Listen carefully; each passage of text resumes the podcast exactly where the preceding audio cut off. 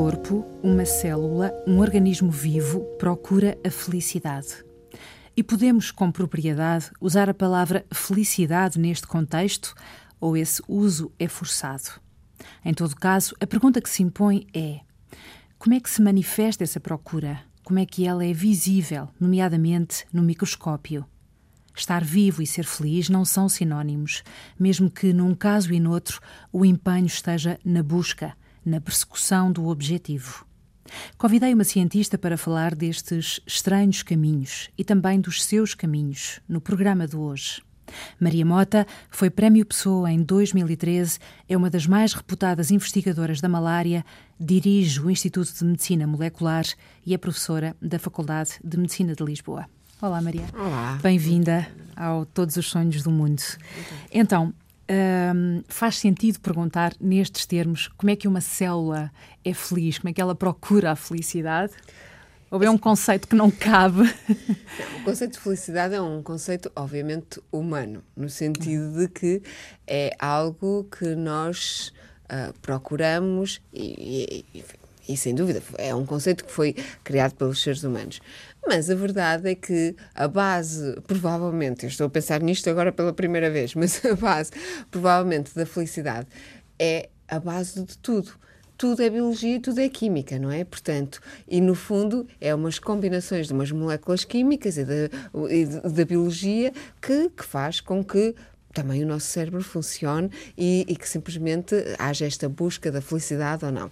E sem dúvida que qualquer organismo vivo, qualquer célula, tem um, tem, digamos, eu não sei se tem objetivos, ou seja, não, não, obviamente a célula não, não tem o lado humano de sentir que tem objetivos, mas tem, digamos, a homeostase, sabe perfeitamente, eh, digamos, os parâmetros uh, que não pode sair dali, sair dali corre o risco de morrer. Portanto, eh, no fundo, a procura da vida é para os organismos, para as células, e eu estou a falar nisto um bocadinho de cor, ou seja, isto não é nada de linguagem científica.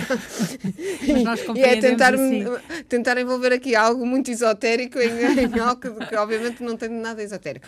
Mas, é, no fundo, uh, o que os organismos, as células, tudo, uh, no fundo, procuram é estar sempre em homeostase. E homeostase significa pode, pode ser um lado de bem-estar. Apesar uhum. de que muitas vezes a felicidade também significa sair um bocadinho dessa zona de conforto, dessa zona de, de, de bem-estar, não é? Portanto, uh, há aqui dois lados. O que é que é realmente a felicidade? Primeiro, no conceito humano e para cada um uhum. de nós, é uma definição muito individual e cada um, com certeza, a felicidade é, é, muito diferente, tem muito a ver com a percepção. Eu acho que, sem dúvida, eu, eu lembro-me que, que, há uns meses saíram aqueles rankings sobre as cidades ou os países onde é mais feliz, onde as pessoas são mais felizes, e os nórdicos uhum. são sempre mais felizes, e, e, isso muitas vezes, quando vamos a ler sobre os artigos, eu nunca estudei isso profundamente, mas pelo menos quando se fala sobre os artigos, o que, o que eu acho que se tem muita noção é de que é uma questão de percepção uhum. e da segurança que as pessoas têm de que vão atingir uh, essa sua percepção. E, e portanto, uh, pode ser muito feliz ou não, não sei, uh, se os objetivos não forem muito ambiciosos uhum. e, portanto, mas a pessoa sabe que tem as ferramentas para atingir esses objetivos, ou, e pode ser uh, muito feliz com objetivos muito uh, elevados, mas que a pessoa também saiba que os vai conseguir. Ou então é-se muito infeliz porque os objetivos são tão elevados que, que nunca os vai conseguir atingir. E o, o, que é elevado ou, ou não é elevado é para cada um também, provavelmente o nível é muito diferente. Portanto, a felicidade é algo que provavelmente é o mais difícil de nós ter. Mas quando estás a trabalhar no microscópio, quando estás a analisar, com certeza as células têm comportamentos diferentes umas das uhum. outras. Há células deprimidas, eh, uhum. uh, mais apáticas, há outras que são mais ambiciosas, se assim uhum. posso dizer. Como é que isso se vislumbra? Como é que tu percebes? Hum, esta tem um tem uma uh, agitação, uh, uh, um desejo, uhum. qualquer coisa que a faz expandir-se ou exprimir-se de uma maneira diferente de outra. Nós vemos isso muito, por exemplo, até especificamente naquilo que eu trabalho. Nós trabalhamos com o parasita da malária e numa fase antes de causar doença, em que o parasita invade células hepáticas, e, portanto, são, são as células do nosso fígado, e à partida o parasita é felicíssimo aí, porque cada parasita replica-se em 30 mil novos parasitas, numa questão de dias. Portanto, é uma replicação estonteante e, e à partida aquela célula providencia-lhe o ambiente perfeito para fazer isso, porque se o parasita o colocarmos numa célula que não é uma célula de fígado uhum. uh, e que não tem o contexto do fígado uh, do mamífero, o parasita consegue se replicar apenas às vezes em 50, 100, uh, 200 novos parasitas e nós temos a percepção, nós não usamos a palavra felicidade, mas usamos muitas vezes este uh, parasita está.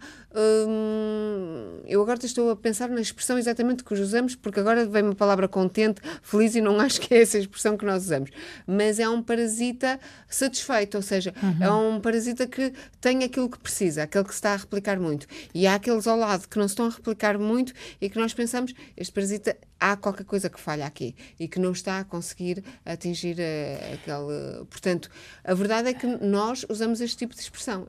Mas é interessante nisso que estás a, a, trazer para a conversa, um, é interessante percebermos que a relação com o meio é fundamental. Portanto, uhum. uh, se o parasita da malária estivesse noutras células que não as hepáticas, provavelmente uh, o seu comportamento seria completamente diferente. Portanto, é preciso que a pessoa esteja em diálogo com os outros, com o exterior, agora saindo um bocadinho do parasita uhum. da malária, mas uh, podemos tomar como boa essa, essa referência. é preciso que a pessoa estabeleça um diálogo com o exterior, com o outro, para que a sua potencialidade seja ativa, para que ela se possa exprimir e expandir e, e, expandir plenamente, não é? Sem dúvida. E isso, por acaso, é muito interessante porque é exatamente isso agora que nós estamos interessados na nossa equipa. É como é que o ambiente, no fundo, tem impacto, por exemplo, na infecção. Eu, quando uh, decidi que queria estudar parasitas, eu, um, eu não fazia a mínima ideia do que é que queria fazer. E acho que quando estava a fazer a faculdade tinha a noção de que queria, eu sempre adorei microscópios, células e isso, e queria estudar esta parte da biologia pequena, portanto eu fui fazer biologia, mas nunca me interessei. Uh, quer dizer, sou franca que nem sequer me interesso por documentários da National Geographic se o leão come isto ou come aquilo, ou se o pássaro voa. E tipo, vou para a faculdade e obviamente os meus amigos gostam é de pássaros, ou gostam de répteis ou de anfíbios, etc. E para mim tem interesse zero não tenho interesse nenhum em acordar às 5 da manhã para ir ver pássaros, se vão para a esquerda vão para a direita, etc. Mas sempre tive um interesse enorme pelas células e por ver as coisas ao microscópio, por ver as células. Mas onde eu tive a noção, onde eu me apaixonei porque sabia que queria estudar uma infecção parasita, foi exatamente num, num dos módulos de, de, mestrado que eu fiz. Eu fiz o mestrado de Imunologia, que era organizado pela professora Maria de Souza, e, hum, simplesmente num dos módulos, que era sobre parasitologia, uh, há uma imagem muito ampliada, portanto é de microscopia eletrónica, portanto é uma célula quase do nosso tamanho, portanto é ampliada, vemos tudo dentro da célula, e está dentro dessa célula que era um macrófago, que é um, tipo uma célula patrulha do nosso corpo, é, são aquelas células que andam por todo lado do nosso corpo e, no fundo, a ver o que é que está errado, o que é que está, mas há um parasita que escolheu viver dentro delas. E este parasita chamava-se Leishmania, mas há outros organismos, outros patogênios que escolheram viver dentro delas. O mais conhecido é o Mycobacterium tuberculosis, que causa tuberculose, que vive dentro de macrófagos. E para mim aquilo foi fabuloso. Eu tinha estado a ter módulos sobre o sistema imune e estas células são células principais, não é? São as células patrulha do sistema imune e que, no fundo, existe para combater tudo que é estranho ao nosso organismo. E de repente há um organismo que é estranho, mas que decidiu, escolheu evolutivamente a, a sua forma de adaptação ao ambiente, ao seu hospedeiro, foi viver dentro da célula patrulha. É a mesma coisa que um ladrão decide viver uh, dentro da esquadra de polícia. E, e, para mim aquilo foi tão fascinante que eu soube a partir daquele momento que o que eu queria era saber como é que duas células se interagiam. Hum? E a partir daí é isso que tenho feito. Nunca trabalhei com leishmania, nem nunca trabalhei com um organismo que vive dentro de uma macrófago, mas trabalho com o parasita da malária que vive à custa de outro, não é? A definição de parasita é exatamente essa. Mas uh, o conceito que tem vindo a ser até agora é que, no fundo, o que, o desenvolvimento da doença, ou seja, a pessoa morre ou não morre, ou fica mais doente ou fica menos doente, depende de digamos, dois fatores principais, que são sempre fatores genéticos. Ou é o parasita, e há muitas estirpes de parasitas, ou muitas espécies de parasitas, e pode ser um muito virulento, muito, que se replica muito, que, e portanto é muito agressivo, ou um que é muito mais, menos agressivo ou então depende da nossa resposta, digamos, a esse parasita. E nós podemos ir com uma resposta. Ah, primeiro, podemos não o conseguir controlar, é uma resposta que é completamente ineficiente, não consegue controlar, ou pelo outro extremo, é uma resposta, vamos com a bomba de neutrões e vamos ir, tentamos matar tudo e simplesmente matamos-nos a nós próprios. E o que nós estamos agora muito interessados é, isto sempre foi um bocadinho dogma até agora, e a nosso, a nossa equipa tem estado cada vez mais interessada a perceber que, no fundo, o ambiente é muito importante. Não uhum. depende só da capacidade de virulência do parasita, não depende só da nossa capacidade de resposta, mas depende do ambiente em que este uh, organismo está, se a primeira nossa resposta vai ser mais ou menos, ou se o próprio organismo, se o próprio parasita se torna mais ou menos virulento. E o que nós estamos agora a pensar, e que estamos a fazer um estudo, tem a ver exatamente com a dieta. E uhum. dependendo do estado nutricional do hospedeiro, se o parasita é mais ou menos agressivo. Bem, eh, fui ver, fui ver ao dicionário a palavra infecção, uhum. porque uh, algumas das palavras que tu já usaste, como parasita uh, ou infecção, são palavras Uh, que saíram completamente assim uh, do vocabulário da ciência e toda a gente as usa para referir uh, situações quaisquer. Uhum. mas na verdade o que é, que é uma infecção na sua, na sua origem? Um, e encontrei isto que é interessante: contaminação e corrupção são uhum. sinónimos. E de facto é muito fácil vislumbrar essa ideia, pensando numa infecção, de que temos uma folha branca e de repente há qualquer coisa uh, que enxameia, que contamina e que corrompe isso que era um estado original. Um estado primordial, essa folha branca, vamos pensar, e que ela de repente passa a ser outra coisa. Uhum. Mas a partir daqui pensei, mas nós somos sempre mudança, nós somos, nós enquanto ser vivo somos sempre essa corrupção de um estado anterior, porque uhum. estamos sempre, nem que seja nessa relação com o, com, com, o ambiente, estamos sempre em adaptação, estamos sempre em mutação. Com, completamente. Então, não sei se existe qualquer coisa que seja uh, anterior, anterior, anterior uh, a este estado uh, que estamos a descrever. Tudo foi, um, no fundo, todos nós como surgiu a vida uh, no nosso planeta, não é? Não sabemos se noutros locais do universo surgiu a vida de formas diferentes ou não, mas como surgiu a vida no nosso planeta, a ideia que nós temos é que é exatamente organismo, um organismo que vai simplesmente se adaptando às condições uhum. e vai evoluindo com essas adaptações. Quando dizemos que é evoluir, é uma questão de chance, ou seja, ele sofre pequenas mutações e, portanto, os mais aptos depois, pequenas mutações que todos vamos sofrendo sempre, é? e, e nesse, nessas mutações, pequenas alterações do nosso código, e, portanto, passamos a, a, agir de maneira diferente. Ao agir de maneira diferente, estamos mais ou menos habituados, adaptados ao ambiente. Se estamos menos adaptados, provavelmente não vamos sobreviver tanto, os outros que estão mais adaptados vão sobreviver. Portanto, as células ao lado vão sobreviver mais, são essas que vão à frente, e, portanto, tudo, a, a origem da vida uhum. tem um pouco a ver com isto, a origem origem e nós estamos nesse processo. É porque muitas vezes eu acho que quando falamos disto temos um bocado a sensação que nós somos o endpoint, não é? Que é tipo, chegamos aqui a um ponto e agora estamos. Não, porque isto é muito lento e portanto não nos apercebemos, mas isto continua a acontecer. E, e, as pessoas, muitas vezes, por exemplo, nas doenças infecciosas, têm muito essa, essa noção, ou é, é provavelmente para lá para casa é o local onde as pessoas têm mais essa noção se pensarem, porque surgem doenças novas surge o Zika, surge. que provavelmente não são novos, são organismos que se vão adaptando e, portanto, depois de repente explodem e, uhum. e obviamente, são visíveis.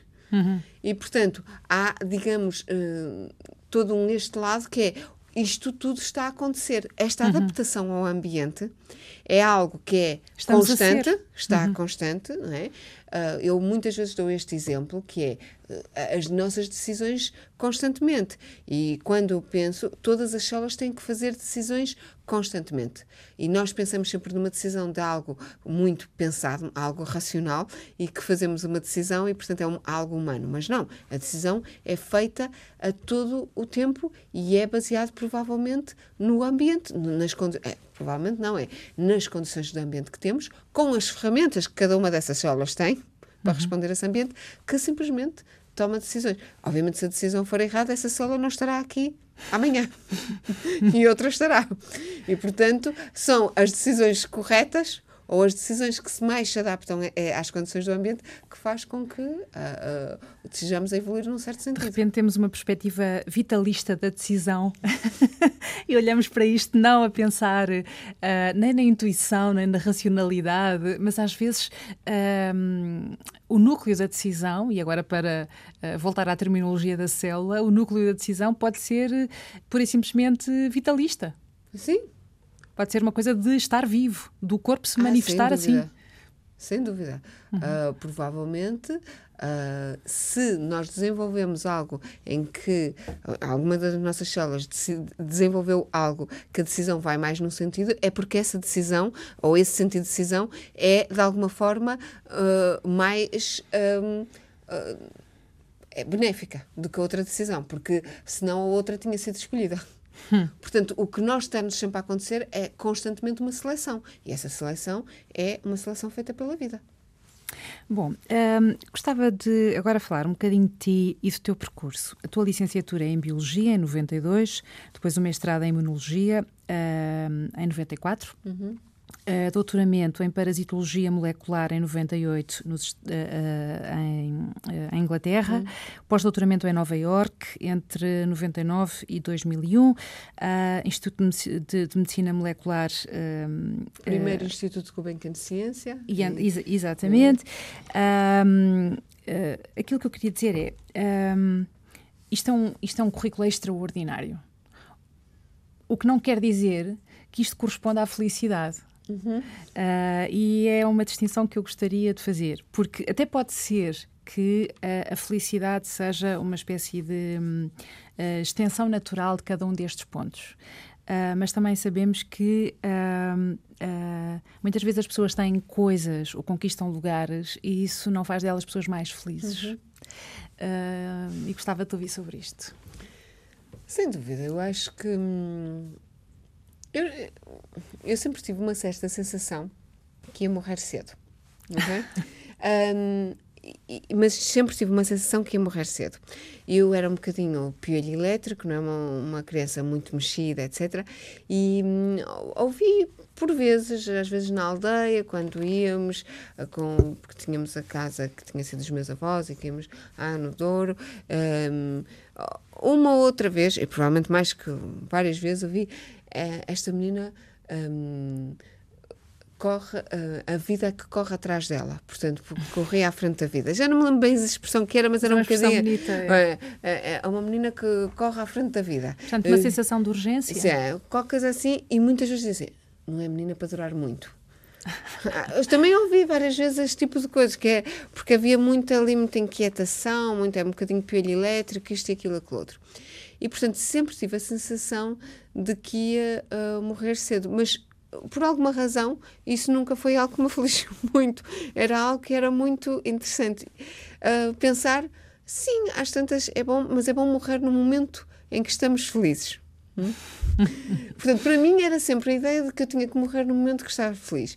E, e agora vou fazer aqui uma confidência, que é uma coisa bastante pessoal, mas que eu acho que acho que durante muitos anos nunca mencionei isso, mas que acho que agora já não tenho problema de mencionar. Eu, quando estava em, em, em Nova York, um, e, e eu gosto mesmo daquilo que faço. Portanto, o meu trabalho para mim Nossa. é algo mesmo muito, muito importante. E, e é um trabalho que que me dá felicidade fazer a descoberta, fazer. Eu agora já nem sou eu que estou no microscópio, já são outras pessoas por mim, mas eu gosto mesmo de participar nesses projetos e discutir os projetos é algo que é o que me dá mais prazer na vida. E. E eu tive uma descoberta muito importante quando estava a fazer em Nova York e foi assim a minha primeira grande descoberta. E, e, foi assim algo muito foi ao mesmo tempo muito inocente foi eh, eu ainda o, não tinha aquela noção de queria publicar aqui ou queria publicar a, a lá, porque isso é o que no fundo faz a carreira depois dos cientistas. Isso. Eu não tinha nada dessa noção. Eu, fa, eu fazia o meu trabalho porque aquilo me dava um enorme prazer. Uhum. E eu acho que às vezes mesmo os meus alunos têm uma dificuldade em perceber isso, mas a verdade é que eu não tinha essa. Pensava, não, eu vou para Nova York porque quero ser pessoa ambiciosa e quero publicar aqui ou não. Não, eu gostava, era muito uhum. ambiciosa, eu gostava de fazer uma grande descoberta, mas não tinha a noção disto. Mas o que é certo é que eu fiz uma que eu acho que é uma grande descoberta no meu campo, e, e, e acho que tinha a noção de que era que estava deu uma felicidade enorme todo aquele processo e publiquei o artigo e soube que o artigo estava publica que tinha sido aceito para publicação na Science, que é uma revista com uma boa reputação científica, tinha sido quando eu estava no meio de Houston, no Texas, num congresso em que estava apenas uma amiga, minha, colega e amiga que estava comigo, que era a Luzia Carvalho, que é uma, uma, investigadora brasileira, e que estava comigo na altura, e que soube, que fomos as duas a festejar e tivemos assim um, um jantar completamente decadente, porque nós não conhecíamos nada, e perguntámos no lobby do hotel, um sítio que pudéssemos ir festejar. Então disseram, ah, um sítio mexicano, não é? e então... e era assim um o primeiro paper na meio, Science. No meio de uma autoestrada na América, não é? No meio de que mandarmos aquilo tivemos. Nós fomos a pé, mas depois aquilo tivemos que andar quase no meio dos reis da autoestrada para chegar ao sítio, não sei o que, não sei o que mais. Porque não é autoestrada, mas aquelas coisas americanas. Não é? Depois chegamos lá, aquilo tinha um ar completamente decadente. Estava tudo bêbado lá dentro a beber margaritas e estávamos nós. E acabamos foi um jantar lindíssimo, que nunca mais me vou esquecer, com a Luzia. E, mas depois dormi bem, no dia seguinte ia apanhar o avião e apanhei um, um voo para ir para Nova York, mas tivemos de ter uma, uma aterragem de emergência a meio porque falhou qualquer coisa. Que não houve perigo nenhum, portanto, nunca foi. Eu nem tenho medo nenhum de viajar, de voar, e não houve nunca perigo nenhum, porque foi, uh, imediatamente, o piloto disse que não havia perigo nenhum, mas que as regras, ou aquela falha, era uma falha elétrica, uma coisa qualquer, que obviamente que chegaríamos a Nova Iorque, mas que as regras implicavam que tinha que fazer uma aterragem, tinha que ser chamada de aterragem de emergência, isso, etc. Portanto, as pessoas podiam se assustar, mas que não era a razão. Mas eu lembro perfeitamente, nessa altura, pensar, o que me veio à cabeça foi, olha, se eu morresse agora, era mesmo um bom momento para morrer agora. e eu só tinha Tinhas 30 e poucos anos, 30 anos, ok? E, e, eu pensei assim, mas lembro, e agora acho ridículo ter pensado isso, mas na altura pensei, olha, não se o avião caísse, não fiquei nervosa, não fiquei nada, só pensei, será que teria medo porque ao cair... Mas era a sensação de que já tinhas feito qualquer coisa importante. Portanto, e que era um momento em que eu me sentia feliz. Ah. Uhum. Portanto, não era, sim, mas porque eu me sentia feliz, eu sentia-me accomplished, eu sentia que tinha atingido algo que era tinha satisfatório. feito satisfatório para mim. Naquele momento a era célula, muito feliz. A palavra de há pouco era uh, satisfeitas. Eu estava muito satisfeita com a minha vida naquele momento. Estava muito feliz. Um, a minha vida pessoal corria muito bem. Estava tudo feliz. Tudo era. E, portanto, ao contrário do que a maior parte das pessoas às tantas pensava assim: ah, agora que tudo me corre bem, eu quero mais. Eu não, eu acho que naquele momento estava com. Uhum. Só pensei assim: será que eu vou ter medo se o avião caísse mesmo aqueles segundos que está a cair? Uhum. Será que. E é uma sensação que eu não gosto de ter, assim, de sentir medo, isto, aquilo. Isso, lembro perfeitamente de pensar: isso não gostava de ter. Mas isso, no fundo, já é uma lembrança de Nova York. Contaste há pouco aquela uh, descoberta no mestrado que foi. Uh, que descreveste como paixão, uhum. portanto, foi assim um, um, incêndio, uma coisa que te disse é por aqui. Uhum. Uh, Uh, Lembras-te um momento da, da licenciatura uh, que queiras partilhar também? Ou mesmo do doutoramento em Inglaterra? Uhum. No fundo, para termos um fragmento, uma imagem de cada um destes momentos importantes, importantes. no teu percurso. Eu acho que um, o momento que eu vou dizer do, minha, do meu doutoramento um, não é um momento feliz, mas eu fui muito feliz no meu doutoramento, apesar de ser o mais caótico possível. E, portanto, o que eu vou contar é exatamente uma história que aconteceu. Eu, eu primeiro fui para a Inglaterra apenas para fazer um período de dois meses para o mestrado e depois gostei tanto e, e lembro-me perfeitamente, tive esses dois meses uh, em, em, Londres e gostei tanto, percebi que era aquilo, aquilo era a minha vida.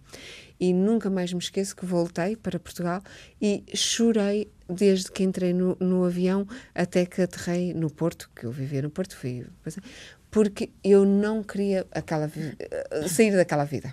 E, portanto, para mim, era óbvio que eu ia voltar, para mim, que eu tinha que arranjar uma solução para voltar, uh, mas porque adorei. Adorei estar no laboratório, adorei uh, aquela liberdade. Era a primeira vez que eu estava uh, a viver fora de casa dos meus pais. Tinha estado dois meses em Lisboa, mas para mim era óbvio que conseguia conjugar uma liberdade de estar a viver comigo própria, com a liberdade de fazer o que eu gostava a gostar de fazer e, portanto, aquilo era assim. Mas depois Fui cinco meses, mas acabei o mestrado e convidaram-me, o laboratório que eu estava convidou-me, que era uma pessoa que eu estava completamente apaixonada, de forma platónica, mas que era o chefe do laboratório, era um homem interessantíssimo.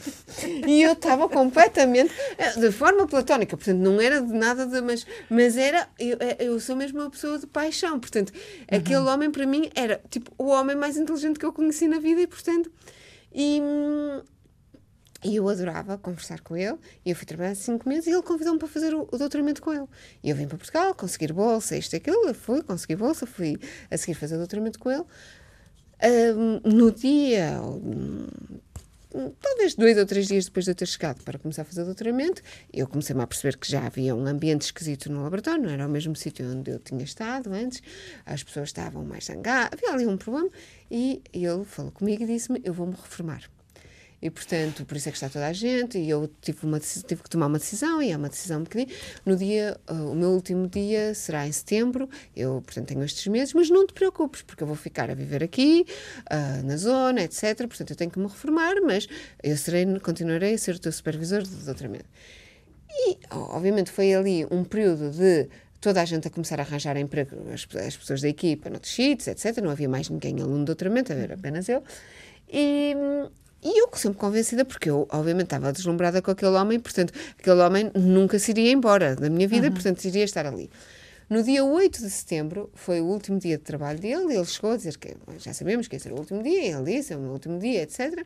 Eu disse, olha, eu vou hum, fazer uma coisa fora do laboratório, no instituto, mas não dentro do laboratório, vou demorar uma ou duas horas, mas estarás aqui quando eu voltar. Ele disse, claro, claro, e, e não te preocupes, porque para a semana vemos, e não sei o quê, não sei como. Nunca mais vi o senhor. Nunca mais. Chamava-se Neil Brown, já faleceu, faleceu agora há dois ou três anos, e eu nunca mais o vi. Falei com ele dois ou três, anos, três anos depois. Uhum. Um, no final do meu doutoramento eu queria publicar uns artigos e precisava da autorização dele.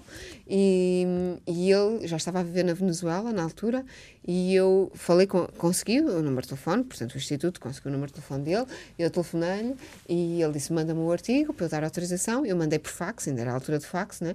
eu mandei por fax, e, mas quando estava a virar as costas do fax já estava a resposta a dizer que dava autorização, portanto nem sequer teve o prazer de, de ler.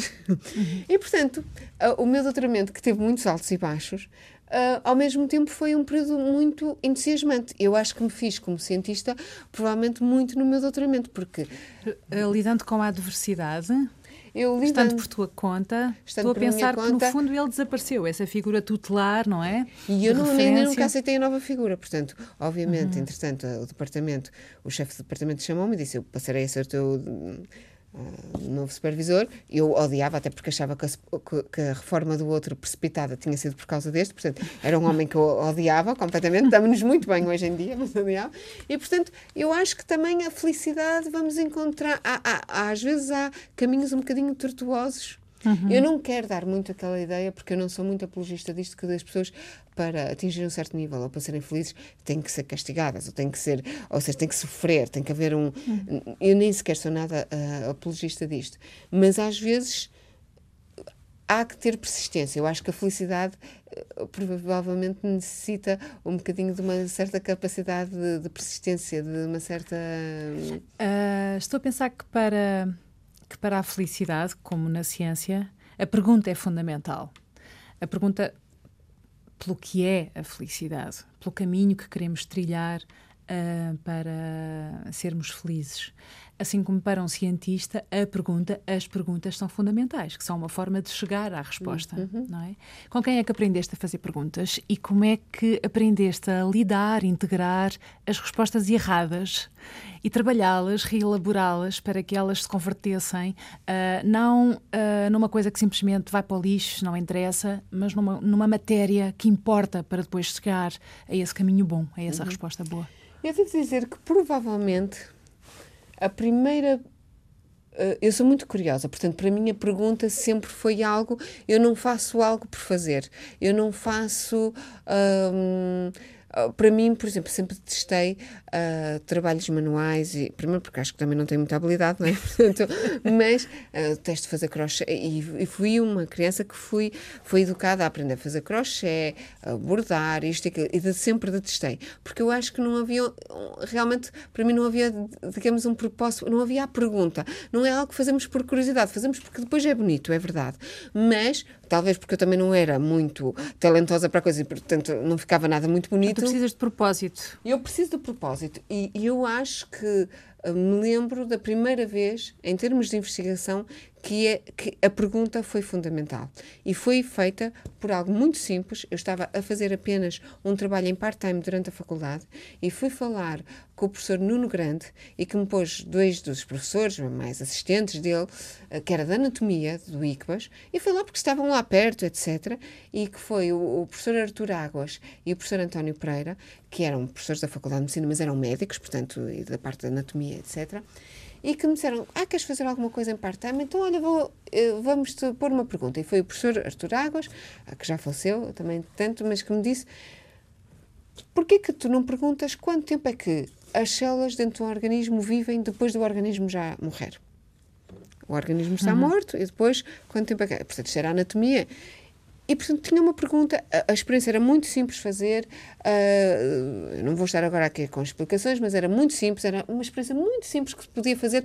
Qualquer criança provavelmente podia fazer a experiência que eu estava ali a fazer, com certo, obviamente. De, eu tinha técnicos à volta a ajudar-me, que sabiam fazer as coisas, etc. E, e, portanto, eu fiz aquilo, mas eu tinha a pergunta. Houve uma pergunta. E eu, no final do projeto, fiz um relatório a, a dizer qual era a resposta àquela pergunta. Mas essa pergunta foi uh, colocada por uh, professores. Depois chegaste a um momento em que tu tinhas fazer a pergunta. de fazer a pergunta. E isso surgiu no doutoramento. Surgiu porque eu estive também sozinha. Às vezes pergunto-me, muitas vezes, quando eu sou supervisora de alunos de doutoramento, hum, eu acho que os meus alunos são muito livres. São e para muitos não funciona, porque ficam completamente perdidos. E, portanto, andam completamente perdidos na selva e depois encontrarem-se às vezes é difícil. E, e, portanto, às vezes não sei se é um bom ambiente laboratorial para todo tipo de alunos de doutoramento mas eu acho que é a forma das pessoas encontrar. Ou seja, eu posso lhes dar a ideia que eu tenho e que gostava que fizesse, mas eu acho que tem que ser deles que vêm as perguntas à volta daquilo. Claro que têm que ser uh, guiados, uh, mas têm que ser as próprias pessoas a começar a surgir com as suas perguntas. E integrar o erro, por isso também, portanto, nesse processo à solta, estando por sua conta, uh, para usar uma expressão banal, batem com a cabeça na parede. Isso é preciso na ciência é essencial. Para mim é algo que eu até nunca tinha pensado muito, mas estando agora no IMM, com os médicos ao meu lado, e muitos médicos são curiosos e querem vir fazer investigação científica, e ao princípio, tenho imensa dificuldade em que eles consigam fazer investigação científica. E, eu, e de início não conseguia compreender o que é, que é isto. É porque ficam completamente de rastros. E ficam completamente de rastros porque eles nunca foram treinados para errar. Obviamente, uhum. o, o, treino médico é para. Sabe, o erro pode ser catastrófico, não é? Portanto, claro. não podem errar. O, o, o, treino científico é exatamente o oposto. É um treino para errar. O, o, método científico é nós colocarmos hipóteses e fazermos as experiências para mostrar que a nossa hipótese está errada. Só se as experiências, no fundo, mostrar que está certa é que nós. Ou seja, uhum. a nossa um, um, a forma correta de fazer ciência é a nossa tentativa de mostrarmos que está errados. Uhum. Portanto, é preciso sermos muito persistentes. Tu conheces aquele aforismo do Samuel Beckett que é falhar, falhar sempre, falhar cada vez melhor. Exatamente. e a ciência, no fundo, é um bocadinho isso.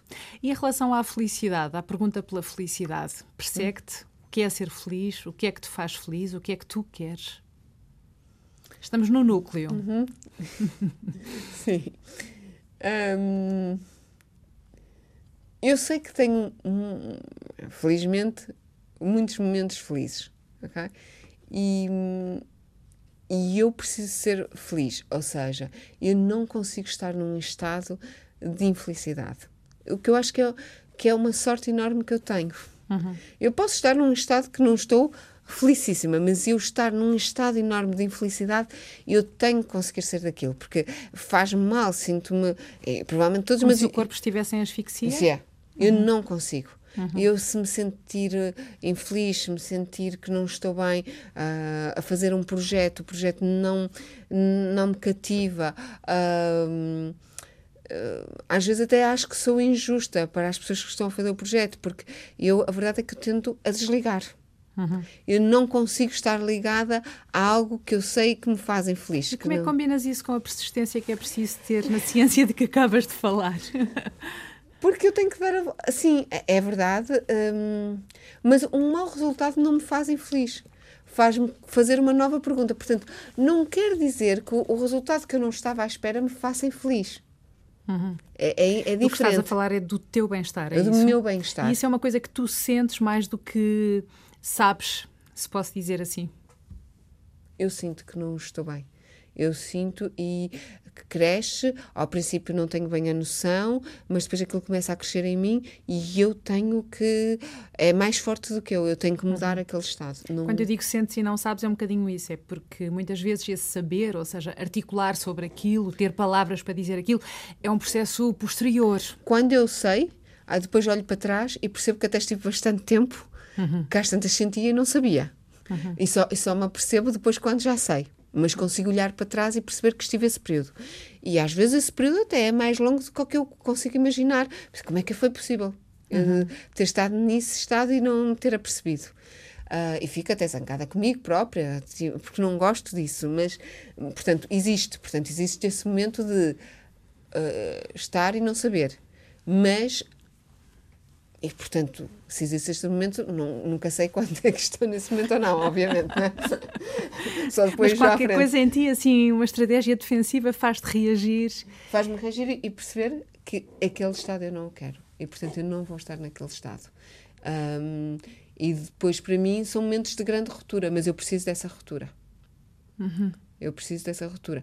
Mas é, eu acho que é muito interessante isto se é homeostase ou a ruptura de que nós precisamos. Uhum. Já falaste disso no começo da conversa. Porque eu acho que para mim isso é muito importante. Hum...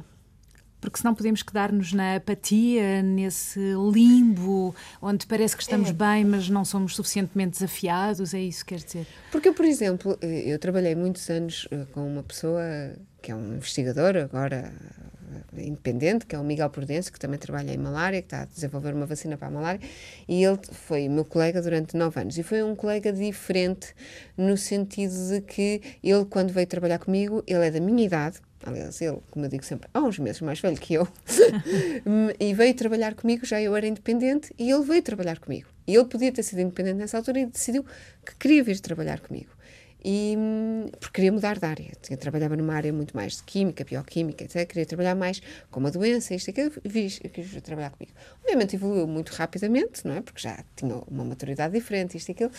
E, e depois o, o, nosso relacionamento passou a ser um relacionamento de amizade e de trabalho. Foi assim a pessoa, digamos que, porque éramos ali muito próximos, etc. E, e portanto, era talvez como membro da equipa, a pessoa que eu mais confidenciava, ou alguma vez confidenciei, como membro da equipa.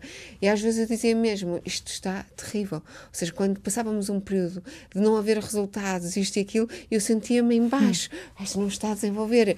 E ele dizia-me: tu percebes que tu és completamente viciada e a tua droga são os resultados. E até, até ao próximo resultado, isto é até a próxima dose, tu estás ali. Portanto, eu também tenho este, estes períodos, eu também tenho isto, mas eu tenho a procura, ou seja, eu, não, eu acho que não, não entro nunca na, na apatia, eu acho que tenho sempre a procura. Então a ressaca não tens? Eu tenho uma dificuldade que só me apercebo agora, e é uma coisa muito recente, portanto não sabia e agora sei, que é eu não.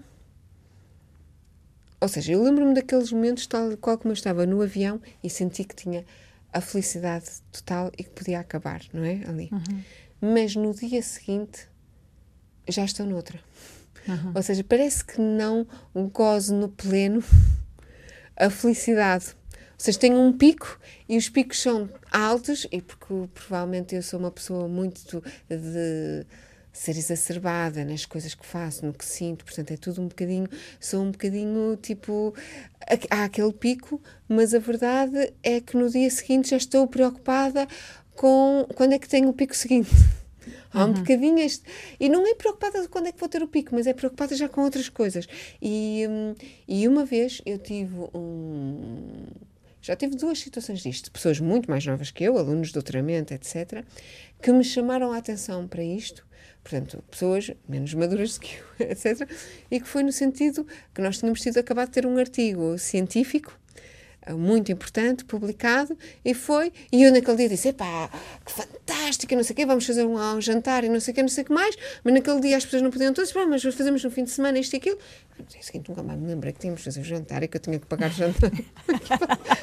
já, o Pepper já tinha passado o artigo, quer dizer, já estava noutra. Foi, e alguém me disse assim, Maria, não vamos festejar? Eu disse, já fechamos ontem, não? já fechamos naquele dia. E, e foi muito neste sentido de, às vezes, parece, portanto, a felicidade. Não sei o que é que é. Olha, estamos a terminar e eu tenho uma canção para ti, escolhi uma canção para ti, da Nina Simone, que se chama Feeling Good. Uhum.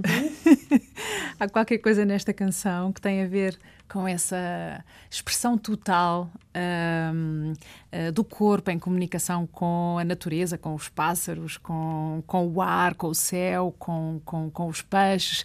Tudo comunica e, no fundo, tudo está bem. Mas esse está bem é uma coisa. Um, Uh, plena, eufórica. E, portanto, é neste ponto que vamos deixar o programa. Parece e, muito apropriado. E, e, quero agradecer teres vindo ao Todos os Sonhos do Mundo. Maria Mota. Birds flying high, you know how I feel. Sun in the sky, you know how I feel. Breeze drifting on by, you know how I feel. It's a new dawn, it's a new day. It's a new life for me, yeah. It's a new dawn, it's a new day It's A new life for me. Ooh, ooh, ooh, and I'm feeling good.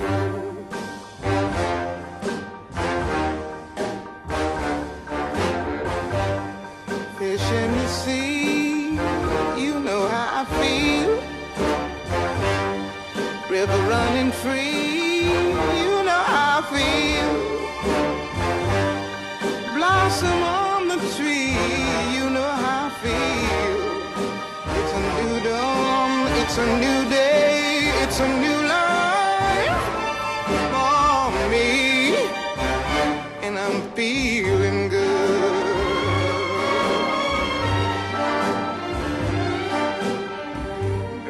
Dragonfly out in the sun, you know what I mean, don't you know? Butterflies all having fun you know what I mean. Sleep in peace when day is done, that's what I mean. And this old world is a new world and a bold world